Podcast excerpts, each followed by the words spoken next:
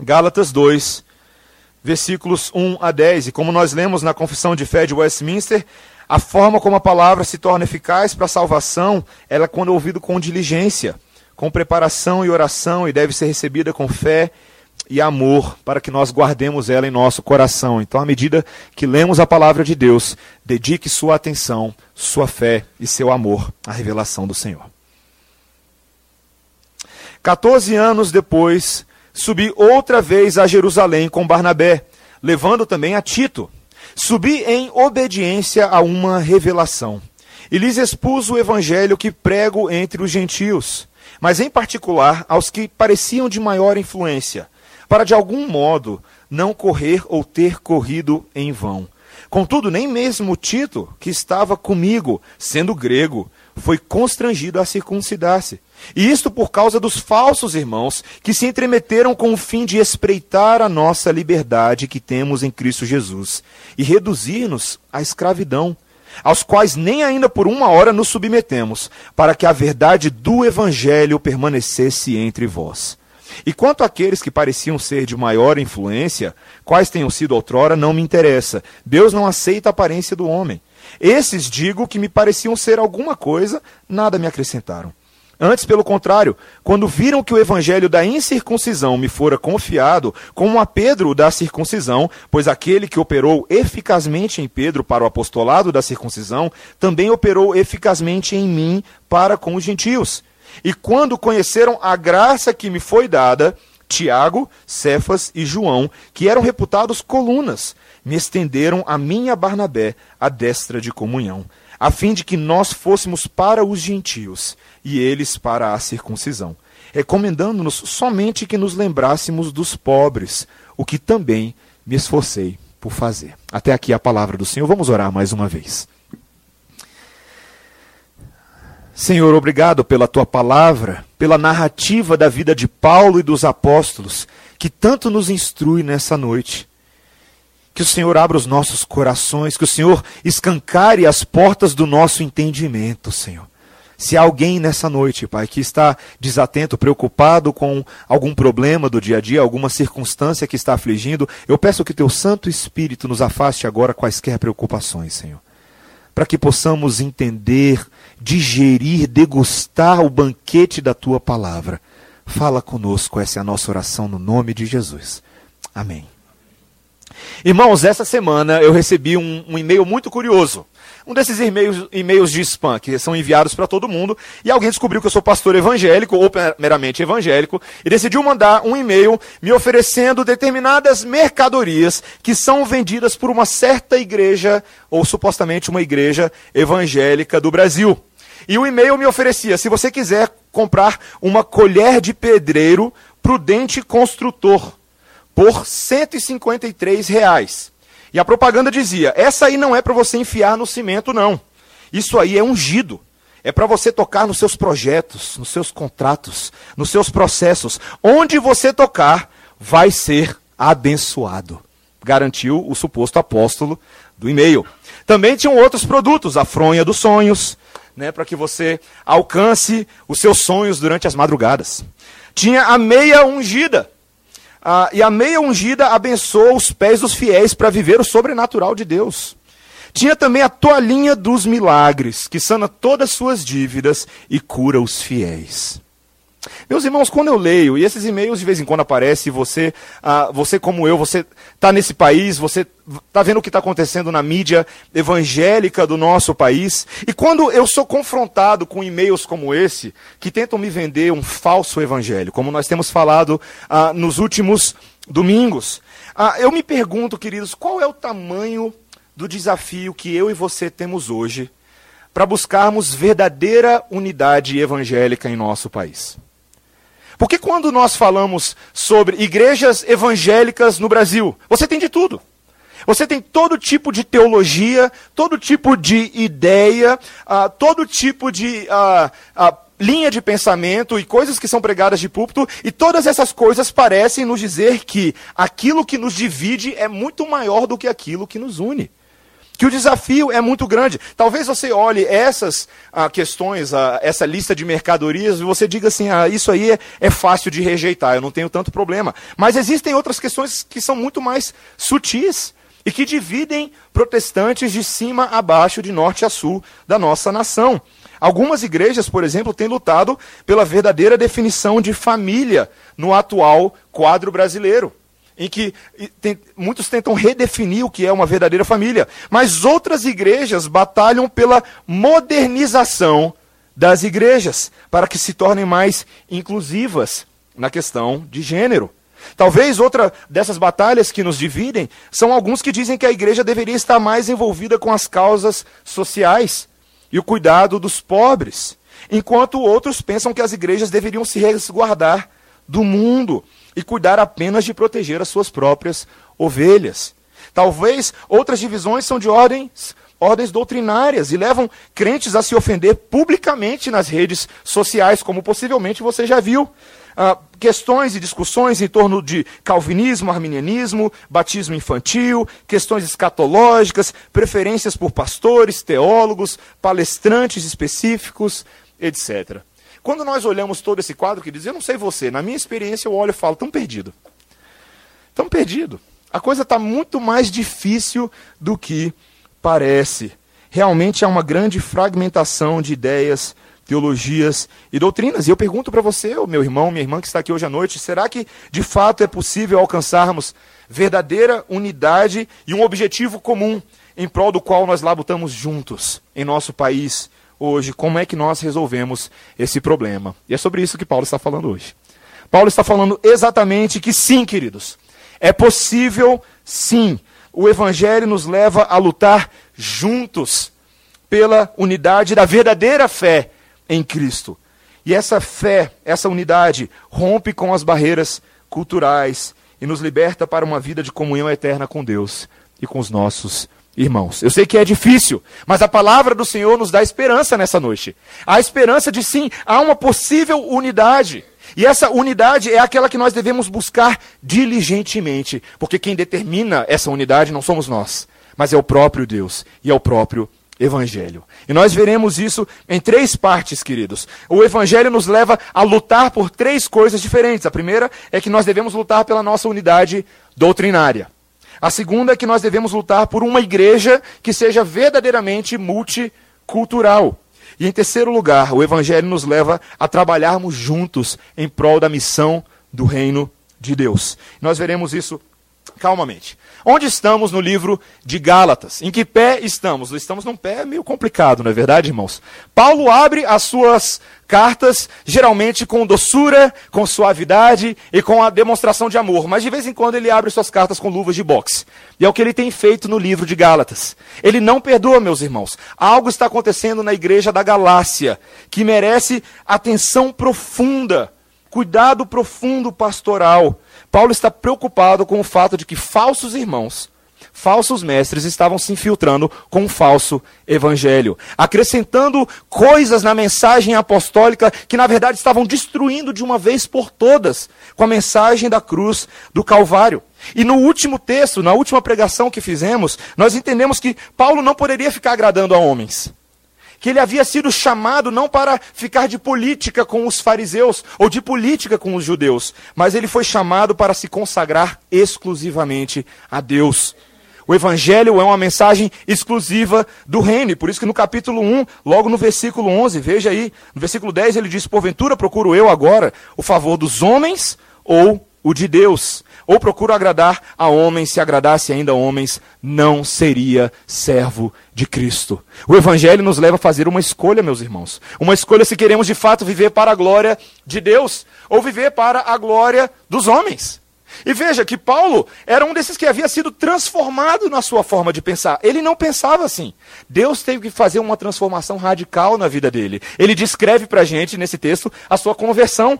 A maneira como ele veio até Cristo quando Deus literalmente derrubou ele no caminho para Damasco. Não é verdade? Paulo, que era um terrorista dos judeus. Você lembra disso? Aquele que perseguiu a igreja, que destruiu famílias, que blasfemou contra Deus ao atacar o próprio povo de Deus. Ele mesmo foi alcançado por uma luz que o cegou. E aquela luz também o transformou.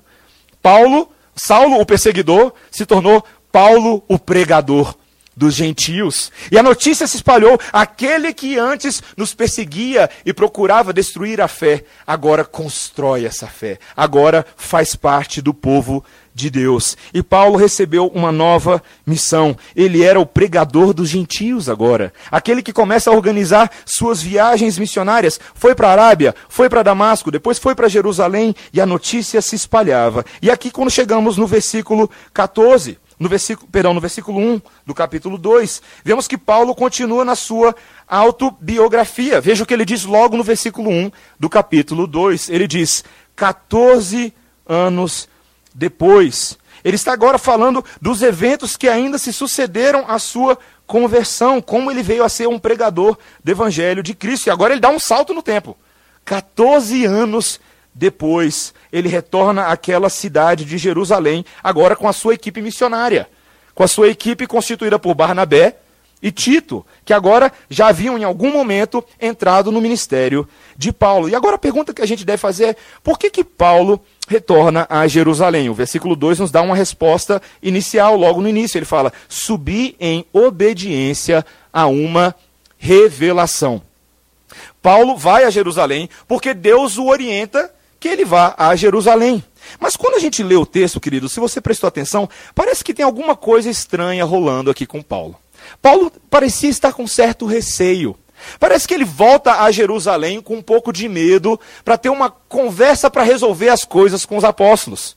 Aparentemente, essa é a ideia que alguns comentaristas nos trazem. Parece que ah, o método de Paulo e talvez a forma e a maneira como Paulo apresentava o seu conteúdo estavam incomodando, inclusive, os homens de Jerusalém, os apóstolos. E, e, e veja, o versículo 2 nos diz: lhes expus o evangelho que prego entre os gentios, mas em particular aos que pareciam de maior influência, de algum modo não correr ou ter corrido em vão, para de algum modo não correr ou ter corrido em vão. Será que Paulo realmente achava que estava havendo algum conflito de interesses aqui?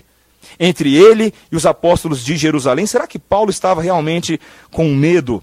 Meus irmãos, a gente sabe que Paulo não era um homem de ter medo facilmente, não é verdade? No passado ele foi um ousado perseguidor da igreja. E agora ele era um ousado pregador do evangelho. Paulo certamente não estava com medo. A primeira característica que o texto nos dá é que Paulo havia recebido uma revelação do próprio Deus. O próprio Deus havia dito a Paulo que ele fosse a Jerusalém. Meus irmãos, se Deus fala com você e Deus não causa medo suficiente, homens não podem causar medo. O próprio Deus havia falado com Paulo, ele tinha a quem temer. Paulo não devia nada aos apóstolos de Jerusalém, ele devia somente a Deus.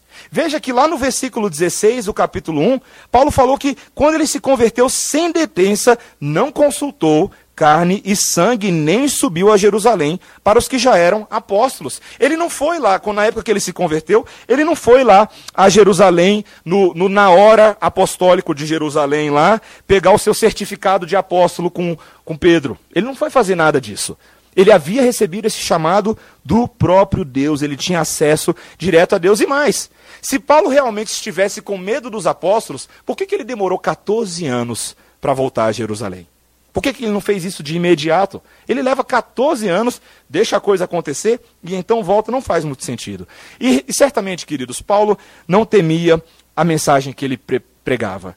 Paulo pregava o verdadeiro evangelho. Ele falava que ele deveria ser rejeitado caso ele pregasse um evangelho diferente. Lembra? Quando ele fala: se um anjo descer do céu, ou se eu pregar um evangelho diferente para vocês, eu devo ser considerado anátema. Mas ele sabia que ele estava pregando o evangelho correto. Então o que, que Paulo precisava? Meus irmãos, o texto começa a deixar claro para a gente que Paulo precisava de uma confirmação apostólica. Ele precisava entender qual era a maneira de pensar desses apóstolos judeus. Veja que Paulo não tinha intimidade e amizade com eles. E qual era o problema que Paulo estava lidando na igreja? O, fa o fato de alguns irmãos judeus, falsos irmãos, estarem pregando um evangelho afetado pelo judaísmo. Um evangelho que, para eu ser um verdadeiro cristão, eu devo me tornar um judeu. Eu devo me circuncidar. Eu devo ah, cumprir as leis dietéticas. Eu devo entrar em todos os ritos, as festividades. Esse era o evangelho dos judaizantes que estavam infiltrados entre os Gálatas. E potencialmente a pergunta que apareceu na cabeça de Paulo foi: será que os apóstolos de Jerusalém também pensam assim? O que pensam Pedro, Tiago, João e os outros? Será que eles também são afetados por essa forma cultural de pensar, por esse, quem sabe, esse preconceito cultural? Meus irmãos, era muito importante para Paulo entender se eles estavam na mesma página. Se todos eles pensavam de maneira semelhante. Meus irmãos, nós precisamos entender que há momentos na história da igreja e na vida da igreja que os líderes precisam se ajuntar para ver se eles estão aplicando o evangelho corretamente. Isso acontece ao longo de toda a história da igreja. Provavelmente você, na sua, nas suas aulas de história, você já ouviu falar sobre os concílios da igreja, que aconteceram, o concílio de Nicéia, concílio de Constantinopla. Ah, e, e para a gente ter uma ideia, meus irmãos, nos primeiros séculos do cristianismo, quando a igreja ainda estava passando por um processo de, de, discussão das suas doutrinas e dos seus dogmas, um dos principais assuntos daquela época era a doutrina da existência da Trindade a pergunta de se qual, qual que era o mistério do grande Deus uno e trino ao mesmo tempo. E por volta mais ou menos do ano 319 depois de Cristo surgiu um homem chamado Ário, um bispo. Ele era um presbítero da igreja de Alexandria, e ele começou a ensinar que Jesus e Deus Pai não seriam a mesma pessoa. O bispo Ário, ele afirmava que existe apenas um Deus e que este Deus não seria Jesus, de que Jesus é o Filho de Deus e não o próprio Deus. Ele seria apenas uma criatura. Essa foi uma heresia muito grave e a influência do arianismo começou a se espalhar rapidamente em várias igrejas, porque o bispoário era muito popular. E aí, então, o que, que acontece? Naquela época, o imperador Constantino, que estava lutando para unificar o império, ele convoca uma reunião para tentar resolver esse problema da igreja. E o que ele faz? Ele faz uma convocação no ano 325 para vários pastores de várias igrejas. E esses pastores se reúnem no naquilo que nós chamamos do concílio de Nicéia, onde eles foram discutir a doutrina, a aplicação do evangelho. Como é que isso aí funciona? E naquela reunião, queridos, talvez você possa ler depois, procure ler sobre Atanásio. Atanásio, que era considerado doutor da igreja. A forma como Atanásio, aquele homem cheio do Espírito e cheio da palavra, defendeu a divindade de Jesus perante os pastores. Numa das suas frases mais céleres, ele diz: Deus é Pai apenas porque é o Pai do Filho. Assim o Filho não teria tido começo e o Pai estaria com o Filho eternamente. Portanto, o Filho seria o Filho eterno do Pai e o Pai, o Pai eterno do Filho, porque eles eram uma só substância. Meus irmãos, às vezes a gente ouve ah, sobre essas heresias e a gente fala assim, mas o que, que isso tem a ver comigo? A gente vai falando da vida de Paulo, vai falando dos concílios da história, mas a gente pensa, às vezes, eu não tenho mais que lidar com esses problemas. E eu pergunto para você: o arianismo existe ainda hoje? Existe, meus irmãos. Talvez você já tenha ouvido falar dos testemunhas de Jeová, que pensam exatamente dessa forma. Ou talvez você já tenha ouvido falar de uma certa igreja mundial do poder de Deus. Onde o tal apóstolo, autodenominado apóstolo Valdomiro Santiago, fundador dessa igreja, colocou no seu site: muita gente, pela tradição da religião, não entende a história de Jesus. Alguns falam que Jesus já existia muito antes de tudo, que ele é a imagem do Deus invisível, a encarnação do Verbo. Mas Jesus não é eterno. O Pai que é Deus é eterno. Aquele que antes dele nunca existiu como ele, nem existirá depois dele. Sempre existiu e sempre existirá. Mas a primeira obra do Pai foi ter criado o Filho, porque o Filho é meramente uma criatura. Uma das igrejas mais cheias do país hoje afirma isso. Um suposto apóstolo que nega claramente a verdade da palavra de Deus. Queridos, essas heresias se espalham na mente de muitos evangélicos e distorce a verdade de Deus, tirando esses homens e mulheres dos caminhos do Senhor. Nós precisamos entender, queridos, que tem horas que pastores e líderes precisam tirar a limpo a doutrina que nós queremos. Eles precisam se unir em torno da verdadeira doutrina. E esse é um grande desafio para a nossa unidade. A nossa unidade nasce na verdade da palavra de Deus. E você precisa entender, querido, que você é unido a outros evangélicos enquanto eles também são fiéis à palavra de Deus. Esse é o nosso eixo, esse é o nosso centro, essa é a nossa vida. Muitos que se identificam como evangélicos nos nossos dias, muitas vezes essa palavra não significa nada para eles. Não é verdade? Ele fala que é evangélico porque ele ouve Aline Barros no carro, porque ele ouve um CD de uma banda evangélica, ou porque ele faz alguma coisa que os crentes fazem e ele acha isso interessante, mas não tem a ver com a verdade de Jesus Cristo. Não tem a ver com a verdade da cruz. Nós precisamos entender, queridos, que os falsos mestres se aproveitam disso. Eles sabem que o povo na igreja não lê a Bíblia. Eles sabem que o povo na igreja não estuda a revelação de Deus e por isso eles falam, falam, falam e as pessoas se ajoelham. As pessoas se ajoelham como se eles fossem deuses na terra. Ao longo da história da igreja, e hoje à noite nós fizemos isso, nós lemos símbolos de fé, credos apostólicos e confissões que nos ajudam a relembrar qual é a doutrina que nós cremos. O credo apostólico, um dos mais antigos, ele diz: Creio em Deus Pai, Todo-Poderoso, Criador dos céus e da terra. Creio em Jesus Cristo, seu único Filho, nosso Senhor. Creio no Santo Espírito. Ou seja, nós afirmamos a Trindade. Por quê? Porque a Bíblia afirma a Trindade. Mesmo que a palavra trindade não esteja lá, você lembra do batismo de Jesus. Você lembra quando a voz vem do céu e quando Jesus estava sendo batizado e o Espírito vem como pomba sobre ele. A doutrina da Trindade é aquilo que nós cremos, e quando negamos essa doutrina, negamos o Evangelho. Quando você nega qualquer aspecto das Escrituras, você está negando a verdade de Deus e nós devemos lutar por ela, queridos. Devemos lutar pela unidade doutrinária da igreja. Essa é a primeira coisa que nós deveríamos ver, de que essa é uma função do povo de Deus e nós temos essa tarefa. E eu te pergunto: você está lutando pela unidade do povo de Deus? a verdadeira unidade doutrinária? Ou você deixa o pessoal falar o que quiser sobre Jesus, sobre Deus, sobre as Escrituras sagradas? Nós precisamos pensar sobre isso. A segunda coisa, meus irmãos, e nós veremos aqui que o Evangelho também nos faz lutar por uma igreja verdadeiramente multicultural. A grande disputa que estava acontecendo aqui, supostamente entre o lado de Paulo e o lado dos judaizantes, era uma disputa de natureza cultural. Será que realmente o evangelho era para todas as pessoas? Um lado afirmava que Paulo defendia um evangelho para todas as culturas. Mas os judeus, os opositores, defendiam que todo verdadeiro cristão deveria se tornar judeu. E se não houvesse uma resolução desse conflito, queridos, não haveria unidade entre as igrejas. A igreja judaica ia olhar para a igreja gentílica e falar assim: hum, vocês estão errados. E a igreja gentílica ia falar: não, vocês que estão errados. Ia falar: não, é você, é você, é você, é você. Ia ficar nisso o tempo inteiro. John Stott ele coloca no seu comentário, ah, de maneira muito sábia, ele coloca assim: uma coisa era os líderes de Jerusalém aprovarem a conversão dos gentios. Mas conseguiriam aprovar o compromisso deles com o Messias sem a inclusão no judaísmo?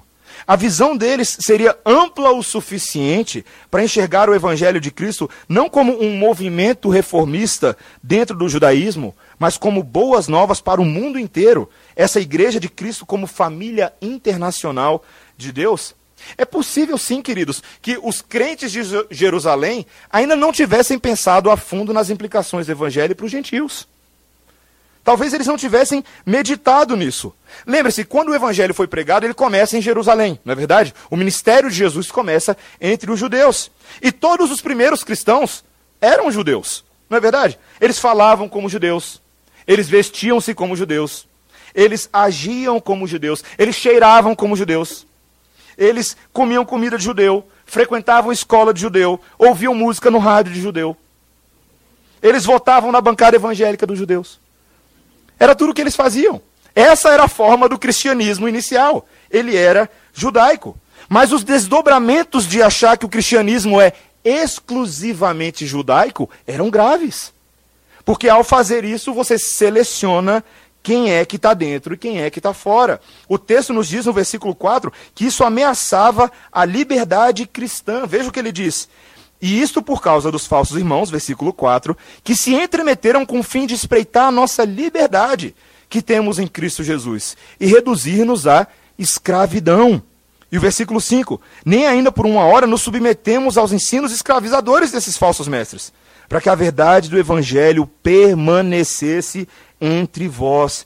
Veja, meus irmãos, é uma luta pela verdade do evangelho. Será que o evangelho está restrito aos aspectos culturais? Quantas vezes, meu irmão, eu e você somos culpados de restringir de tal forma o evangelho que só quem entra quem é parecido com a gente? Não é verdade? Como nós somos legalistas. Como nós queremos impor limites ao evangelho de Deus que o próprio Deus não impôs. E nós fazemos isso sutilmente, porque a gente sabe como ser legalista sem parecer que a gente é legalista. A gente sabe fazer isso de uma maneira que tolhe a consciência das pessoas, mas não comunica a verdade das Escrituras. Se você não se vestir de tal forma, você não pode ser salvo. Se você ah, beber álcool, ou se você sair para dançar, ou se você assistir filme de terror, você não pode ser salvo. Nós colocamos essas regrinhas como regras que ameaçam a salvação. E não regras que podem nos ajudar na nossa vida de santificação. Muitas vezes essas regras são religiosas e espiritualizadas. Você deve falar em línguas ou ser batizado no Espírito para ser salvo de verdade. Você já viu essa antes? Já viu essa antes? Já passou por esse contexto antes? em que se você não falar em línguas, se você não for batizado no Espírito Santo, dessa forma, você não é verdadeiramente salvo. Você deve crer no pré-milenismo, ou você deve ser amilenista ou pós-milenista para ser salvo. Você deve estar envolvido com algum ministério de ação social na rodoviária para ser salvo. Você não pode ser advogado ou juiz de futebol para ser salvo. Impomos regras sociais espiritualizadas às pessoas e fechamos a porta do evangelho. Meus irmãos, Paulo queria confrontar essa forma de pensar. E ele vai usar um estudo de caso concreto. Um jovem chamado Tito. Veja que no versículo 1 ele descreve a sua equipe, Barnabé e Tito. E quem era Tito? Você se lembra bem que Tito não era judeu. Tito era um grego incircunciso. Ele era um cristão verdadeiro, mas ele não era um judeu, um judeu da gema. Alguém que tinha nascido com DNA de judeu. E esse era o melhor estudo de caso que Paulo podia ter. Ele trouxe na sua equipe missionária para Jerusalém um crente que não era judeu. Alguém que iria confrontar a reação dos apóstolos. E como é que ia ser esse negócio, hein, queridos? Eu fico imaginando como é que foi aquele negócio. Quando Tito chega lá, e Pedro, Tiago, João dão aquela olhada de cima a baixo. E Paulo ali, sabe, apresentando Tito para todo mundo, vamos tomar um cafezinho aqui. E Tito, aquele grego diferenciado. Como é que os apóstolos reagiriam, queridos? Talvez você não consiga perceber como essa reação dos apóstolos nesse momento seria importante para toda a história do cristianismo. O Tim Keller fala no livro dele, Gálatas, para você, que essa decisão, o que esses apóstolos fariam aqui agora, seria crucial, não somente para eles naquela época, mas para nós hoje. Porque os apóstolos, eles eram aqueles que falavam em nome de Deus. Falavam inspirados pelo Espírito Santo. E a reação deles nessa situação seria relevante para todos. E queridos, graças a Deus, que eles reagiram de uma boa maneira. Veja o versículo 3.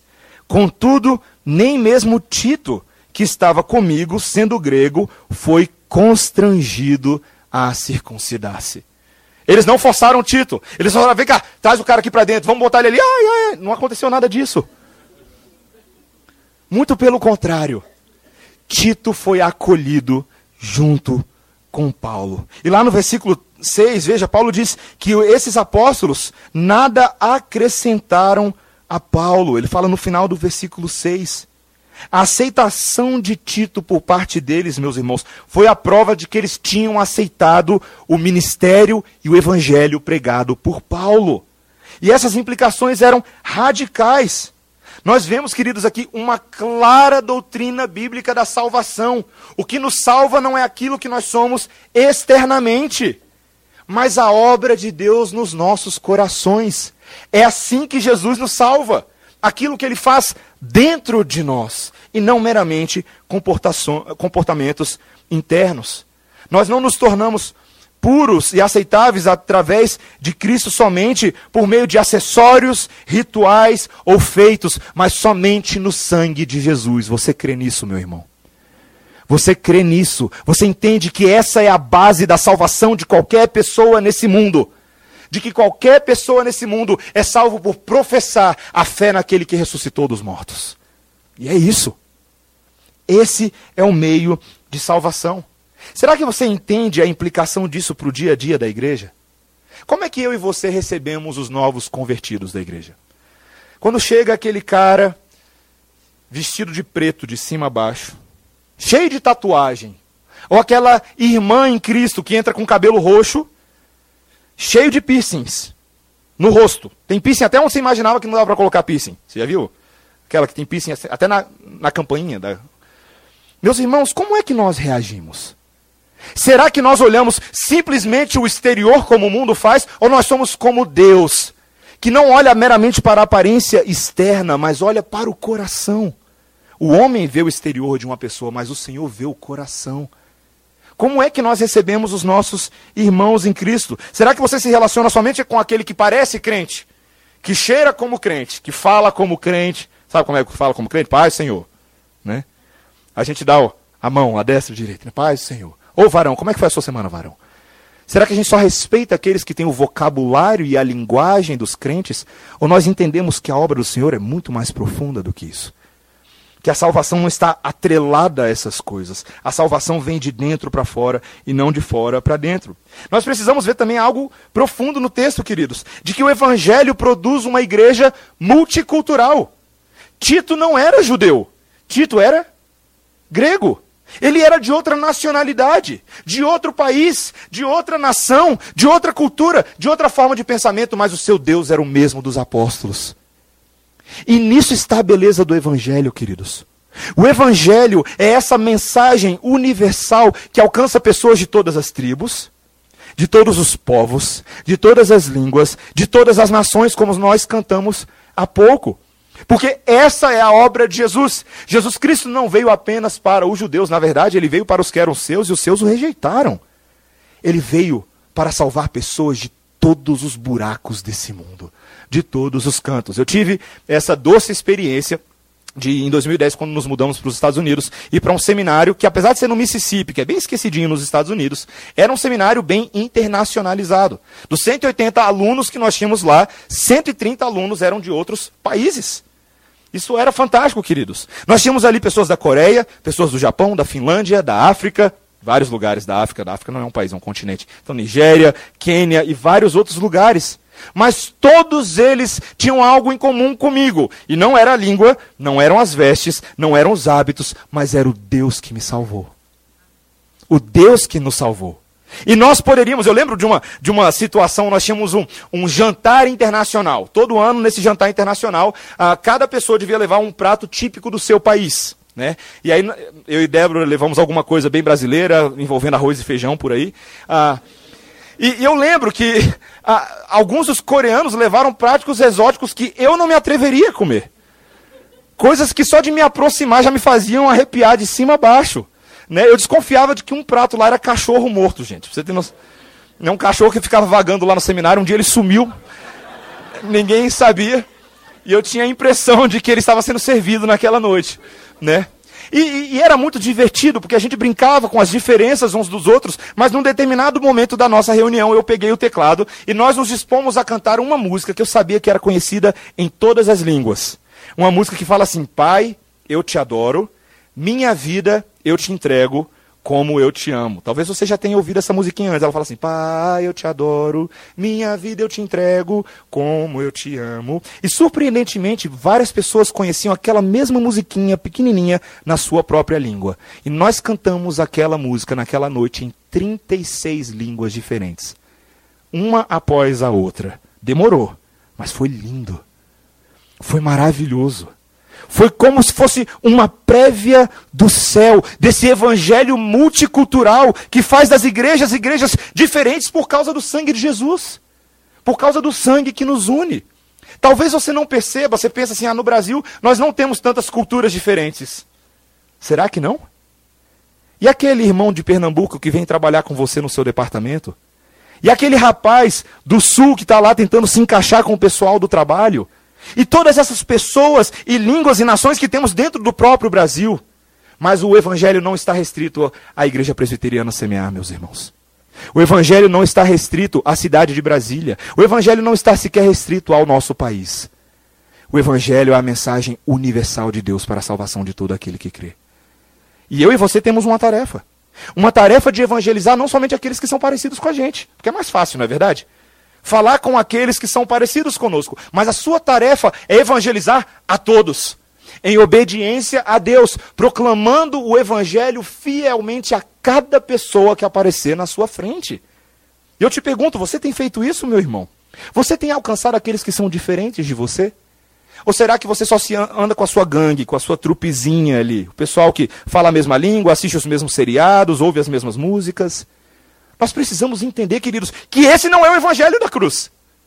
O evangelho da, da cruz é Deus, Cristo Jesus, sendo Deus, separado em santidade de nós, não tirando vantagem do ser igual a Deus, antes se humilhando, assumindo forma de servo e andando entre homens como eu e você. Esse é o Evangelho. O Evangelho que vai na direção do diferente e prega o Evangelho para ele, porque ele também é criatura do Deus Altíssimo. Nós precisamos entender essa mensagem. E queridos, em último lugar, o último ponto do nosso texto. Não apenas o evangelho, ele nos faz lutar por uma igreja multicultural, não apenas ele nos faz lutar por uma unidade doutrinária, mas em último lugar, ele nos faz trabalharmos juntos em prol dessa obra, em prol do reino. Vemos agora claramente, queridos, que o apóstolo Paulo está se apresentando à liderança apostólica judaica com a seguinte mensagem: Eu vim para trabalhar. Eu vim para juntar forças. Vamos trabalhar. Veja, o versículo 6 nos diz isso. E quanto àqueles que pareciam ser de maior influência, quais tenham sido outrora, não me interessa, Deus não aceita a aparência de homem. Ou seja, Paulo não era inferior aos apóstolos, porque eles eram os apóstolos de Jerusalém. Não. No reino de Deus, todos têm uma função, todos têm uma tarefa. Deus não faz acepção de pessoas se você veio de Jerusalém ou de Brasília. Deus não faz esse tipo de joguete. Não, Paulo havia recebido um chamado de Deus, e ele diz no versículo 7: Antes, pelo contrário, quando viram que o evangelho da incircuncisão me fora confiado como a Pedro. Versículo 9. E quando conheceram a graça que me foi dada, Tiago, Cefas e João, que eram reputados colunas, me estenderam a mim e a Barnabé a destra de comunhão, a fim de que nós fôssemos para os gentios e eles para a circuncisão. O que, que significa isso, queridos? Circuncisão e incircuncisão. Do que, que Paulo estava falando aqui? Paulo está falando de uma coisa que ele e os apóstolos claramente reconheceram: que Paulo e os apóstolos tinham chamados diferentes. Que ainda que ambos fossem apóstolos, eles eram chamados para áreas de atuação distintas. Paulo havia sido chamado para os gentios, aqueles que eram incircuncisos, aqueles que, como os judeus, não, não eram semelhantes aos judeus no aspecto étnico e da circuncisão. Mas Pedro e os de Jerusalém pregavam para os judeus, aqueles da circuncisão. Meus irmãos, nós precisamos entender que no reino de Deus, Deus chama pessoas com diferentes vocações, diferentes áreas de atuação todos unidos em prol do mesmo objetivo. Essa é a mensagem clara. Quando nós entendemos isso, nós entendemos, meus irmãos, que Deus nos chama com os nossos conjuntos de habilidades, vocações, com as nossas características, com os nossos dons e talentos para atuarmos em áreas específicas. Pedro não havia sido chamado para os gentios e Paulo não havia sido chamado para os judeus. Não, o chamado de Deus era distinto. E essa é uma conclusão importante para a nossa missão, queridos. Nós precisamos entender que devemos adaptar e contextualizar o evangelho a diferentes grupos sem perder a essência. Veja que eles tinham certeza da mensagem central, o que é o evangelho da cruz do Calvário. Mas agora eles estavam falando a pessoas diferentes, a grupos diferentes, e nesse sentido eles deveriam adaptar a sua mensagem.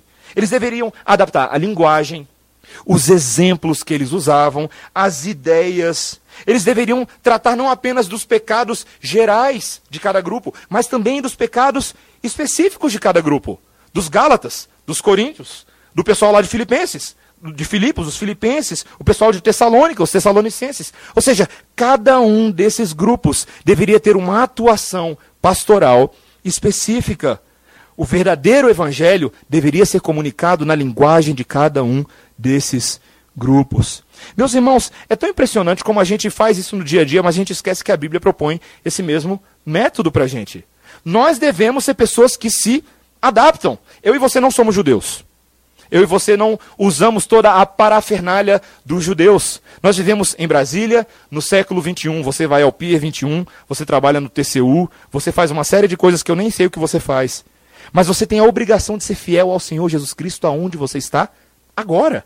Aonde Deus te colocou com as ferramentas que você possui. E você tem feito isso? Você tem comunicado o evangelho de Deus de uma forma contextualizada as pessoas com quem você se relaciona todos os dias. Nós precisamos entender, queridos, que essa era a forma de Jesus de agir. Lembre-se de Jesus. Jesus caminhava por todos os lugares, mas Jesus não saía falando numa língua diferente daquela dos judeus, não é verdade? Ou ele falava aramaico, ou ele falava algo que fosse parecido, mas ele não saía falando inglês com eles, não é verdade? Mesmo que ele pudesse saber inglês, ou espanhol, ou qualquer coisa desse tipo. Em vez de usar parábolas, Jesus poderia usar outras formas de comunicação. Mas as parábolas eram aquela forma necessária de comunicar o evangelho àquele grupo. Aquele grupo entendia esse tipo de linguagem. Ou não, às vezes, na é verdade. Mas o Senhor Jesus Cristo falava de uma maneira que eles entendiam. De uma forma que era direcionada. Nós precisamos entender, queridos, que eu e você também temos a habilidade e a responsabilidade de contextualizar o Evangelho. Por outro lado, muitas vezes, é possível que nós fracassemos nessa preservação do Evangelho. Contextualizar não é negociar a mensagem. Muitas vezes nós chamamos de evangelismo coisas que não são evangelismo. Nós queremos dar o nome de evangelho a determinadas técnicas para alcançar pessoas que negociam a verdade do evangelho. Por exemplo, tem assuntos no evangelho que são difíceis. No Evangelho você tem que falar que somente Jesus Cristo é o caminho, a verdade e a vida. E ninguém vai ao Pai se não for por Jesus, não é verdade? Mas essa mensagem ofende as pessoas. Essa é uma mensagem difícil. Essa é uma mensagem que muitas vezes cria desconfiança nas pessoas. Então, sabe o que a gente faz? Quer saber? Eu não vou ficar falando muito disso, não, porque eu não quero assustar as pessoas, eu quero aproximar as pessoas. Né? Aí você fala: olha, essas coisas não importam muito, não. O que importa é o amor. Vamos nos abraçar. Uma família. E assim vai. Nós negociamos a verdade do Evangelho. O Evangelho diz que há uma necessidade de você crer que Jesus Cristo se encarnou e ressuscitou dentre os mortos. Mas é possível que um amigo seu da UNB ache isso loucura. Alguém que estuda qualquer tipo de ciência exata ou qualquer tipo de ciência humana vai falar assim: meu irmão, essa mensagem é um pouco cucu. É um pouco diferente. Você realmente vai defender esse tipo de ideia num ambiente universitário, acadêmico, onde as pessoas estão efervescendo com todo tipo de conhecimento?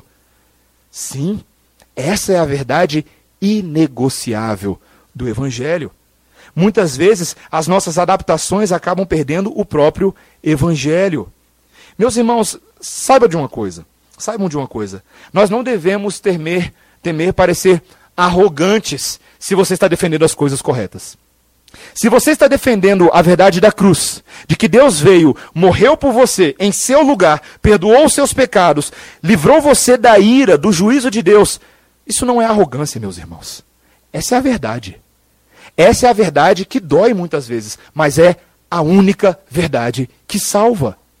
Nós não podemos oferecer para as pessoas um remédio que não salva. Você conhece a ilustração do clínico geral que estava lá um belo dia ah, aguardando no seu consultório e uma pessoa ah, entra no seu consultório e fala: Doutor, eu estou sentindo uma dor aqui na barriga, não sei exatamente o que está acontecendo, mas eu preciso fazer algum exame para ver o que está acontecendo dentro de mim. Eu não consigo respirar direito, eu não consigo andar. E o clínico geral fala assim: Ok, vamos, vamos dar uma olhadinha ah, o que está acontecendo. Ele pede alguns exames, pede um raio-x, né, um exame de sangue para ver. E aí, dois dias depois, ele pede o retorno do paciente e fala: Olha, é melhor você sentar.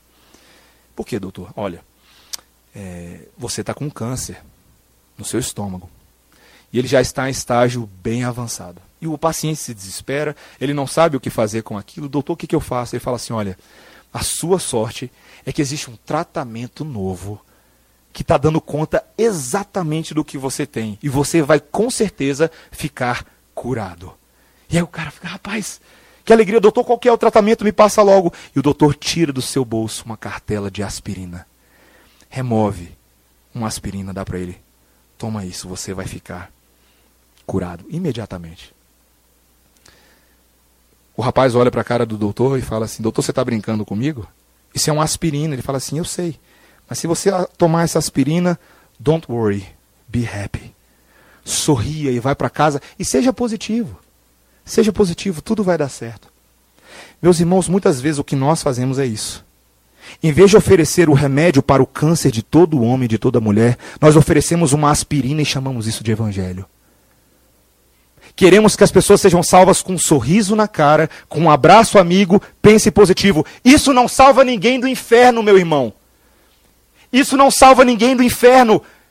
Um sorriso no rosto não faz você ter o favor de Deus sobre a sua vida. Não. O que faz você ter o favor de Deus sobre a sua vida é o sangue derramado que purifica você dos pecados. Esse é o Evangelho. E nós precisamos ter coragem de falar esse evangelho em voz alta, em voz alta, quer seja para judeus, quer seja para gentios, quer seja para os que estão dentro da igreja, quer seja para os que estão no hotel, quer seja para aqueles que estão passando na rodoviária ou seu amigo crente que está andando em caminhos pecaminosos. Todos precisam do mesmo remédio. O nosso problema é um câncer espiritual, meus irmãos. E sem Jesus não há cura. Não há cura. Por outro lado, meu irmão, por outro lado, minha irmã, se você tem buscado falar a mensagem da cruz, você verá o Senhor fazendo algo que aos nossos olhos é impossível. Pessoas que estavam perdidas, em estágio terminal, pessoas como o apóstolo Paulo, que foram alcançados quando estavam prestes a morrer. Meus irmãos, nós precisamos entender que o Evangelho é a única solução para esse mundo. Isso não é jargão de igreja que a gente canta em música de vez em quando. Essa é a verdade. E se você se cansou dessa verdade, eu peço a você que nessa noite ore e peça ao Senhor que restaure a alegria da sua salvação. Que você se alegre com essa novidade. Que essa verdade nunca seja cansativa aos seus ouvidos. Que você nunca se enfade do evangelho. Mas que essa verdade Pulse em suas veias 24 horas por dia, sete dias da semana, para que quando uma pessoa perguntar qualquer coisa para você, você abra a boca e fala Jesus.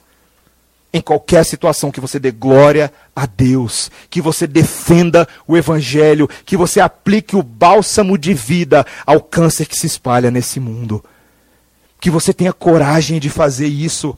Essa era a missão dos apóstolos. E os apóstolos fazem o que agora? O que Pedro, Tiago e João fazem no versículo 9, quando reconheceram a graça que foi dada a Paulo.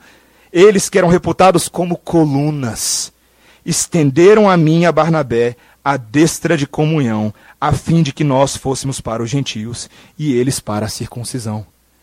Meus irmãos, uma vez que estamos unidos na fé, sabe o que é hora de fazer? Trabalhar. Trabalhar meter a mão na massa e correr. Aquele que olha para trás, uma vez que botou a mão no arado, não é digno do Senhor Jesus Cristo. Não. O Senhor Jesus Cristo não nos chamou para ficarmos inertes, observando passivamente esse mundo morrer nos seus delitos e pecados. Não.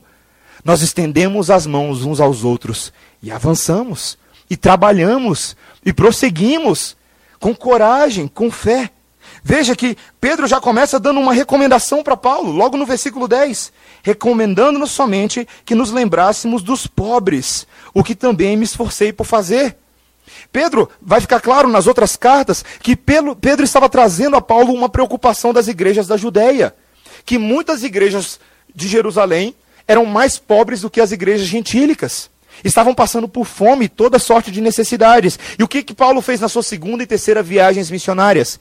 Ele começou a recolher uma mega oferta missionária. Por toda a igreja que ele passava, ele recolhia uma oferta para os crentes da Judéia. Uma oferta que veio a suprir, e depois lá em Romanos 15, você lê que produziu grande alegria nas igrejas, porque o perseguidor de igrejas agora é recolhedor de ofertas. Aquele que destruía o evangelho agora está tomando conta até daqueles que um dia ele buscou destruir. Meus irmãos, o evangelho faz isso. O evangelho transforma a nossa sensibilidade para com o próximo. Veja que Paulo está preocupado agora que nas igrejas do Senhor Jesus Cristo, aqueles que estavam passando por necessidades não fossem abandonados, que eles fossem amparados. Nós devemos nos lembrar, queridos, que o cuidado com os pobres é um mandamento bíblico. E que muitas vezes aqueles que admiram teologia e estudam a palavra de Deus se esquecem das questões mais básicas do dia a dia. De que há muitos na igreja que muitas vezes estão passando por necessidade. Fazemos vista grossa, ignoramos isso. Não é meu problema, deixa os diáconos resolverem. Mas é uma responsabilidade de todo aquele que foi salvo pelo Senhor. E deveria estar incluído na missão de Paulo. Meus irmãos, nós devemos observar que devemos trabalhar em prol do reino de Deus conjuntamente. Com tudo que Deus nos tem dado, com toda força, com toda disposição, com toda obediência. Quando eu estava em 2013 lá nos Estados Unidos, fui a uma conferência, uma conferência bem grande, mais de 10 mil pessoas nessa conferência. E foi um momento maravilhoso para mim e para minha esposa. E não era uma conferência teológica exclusivamente presbiteriana. Era uma conferência de todas as igrejas, várias igrejas, pessoas de todas as denominações. Os próprios fundadores dessa conferência eram de igrejas diferentes. Uh, um deles era presbiteriano, o Tim Keller, e outro era um batista carismático, o Carson. E, e essa conferência, queridos, era fascinante para mim, porque apesar de todos ali serem de tradições teológicas diferentes, de formas de pensar diferentes, todos estavam ali num mesmo propósito. Eles tinham totalmente ah, ah, visões absurdamente diferentes sobre batismo, escatologia, governo de igreja, dons espirituais, mas o segredo ali, queridos, é porque eles haviam discernido aquilo que é central na nossa fé. E o nome da conferência, Gospel Coalition, em português, a coalizão do Evangelho, traduzia muito desse propósito de trabalhar juntos no reino de Deus. E eles têm uma declaração de fé que diz assim: preste atenção o que eles dizem. Nós somos a coalizão ou aliança, associação do Evangelho. Uma associação de crentes no Evangelho de Cristo Jesus, na tradição reformada, profundamente comprometidos com a renovação da nossa fé no Evangelho de Cristo Jesus para reformar as práticas do ministério e para se conformar plenamente com as Escrituras. Nós nos tornamos profundamente preocupados com alguns movimentos dentro do evangelicalismo tradicional que parecem estar diminuindo a vida da igreja e conduzindo-nos para longe das nossas crenças e práticas históricas.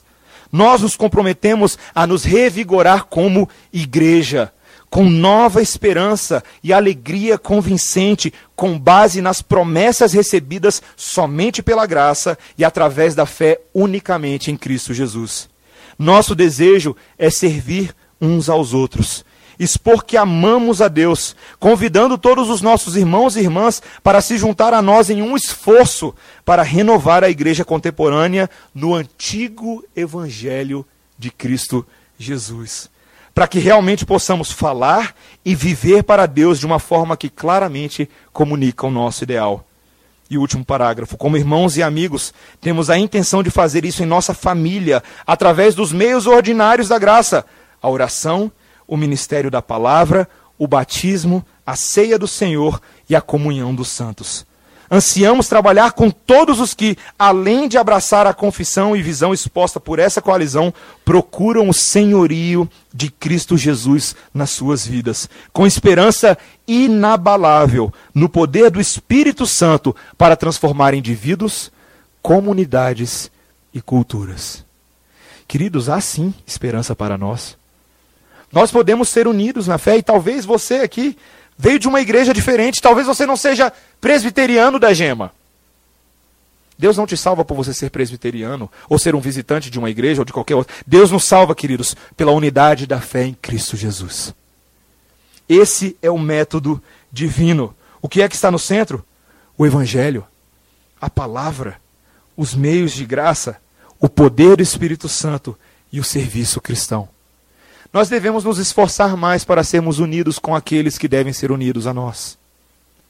À medida que falamos de falsos evangelhos, também devemos falar do verdadeiro evangelho. E esse evangelho é aquele que devemos buscar labutar juntos, trabalhar juntos. Peço ao Senhor que faça isso conosco, meus irmãos, que não nos torne uma igreja sectária. Que saibamos trabalhar com outras igrejas presbiterianas, com outras igrejas do nosso presbitério, com outras igrejas de outras denominações que professam a fé no nome de Jesus. Busque fazer isso desde já. Não seja tão presbiteriano que você não possa conversar com outros irmãos em Cristo de outras denominações. Busque ser tão presbiteriano que o Senhor da graça te leva a ver a unidade eterna que nós temos em Cristo Jesus. E que essa seja a nossa motivação. Amém? Vamos orar, meus irmãos. Obrigado pela tua palavra, Senhor. Obrigado pelo evangelho de Paulo, de Pedro, de Tiago, de João. O evangelho que fala de uma união eterna, que fala de um compromisso que vai além das nossas barreiras culturais e sociais. Um compromisso que baseia-se tão somente no teu decreto de salvação, Senhor. O Senhor que nos salvou, o Senhor que nos separou, o Senhor que nos criou para sermos teu povo, que nos edificou como pedras vivas do teu santuário, Senhor. O Senhor que nos selou com o Espírito Santo, agora nos impulsiona a olharmos para aqueles que se espalham sobre a face da terra e adoremos todos juntos o sangue do Cordeiro. Pai, obrigado, porque por meio desse impulso o Senhor também nos dá um chamado de obediência. Ajuda-nos, ó Pai. Ajuda-nos a não olhar somente para nós, mas para a obra que o Senhor está fazendo em nossa cidade, em nosso país. Que tenhamos olhos positivos, porque o Senhor tem edificado a tua igreja há séculos, Senhor. O Senhor não está preso a nós, o Senhor vai além de nós. Queremos te pedir que a tua verdade, que amplia os nossos horizontes missiológicos, nos inunde nessa semana. Em nome de Jesus. Amém. Amém.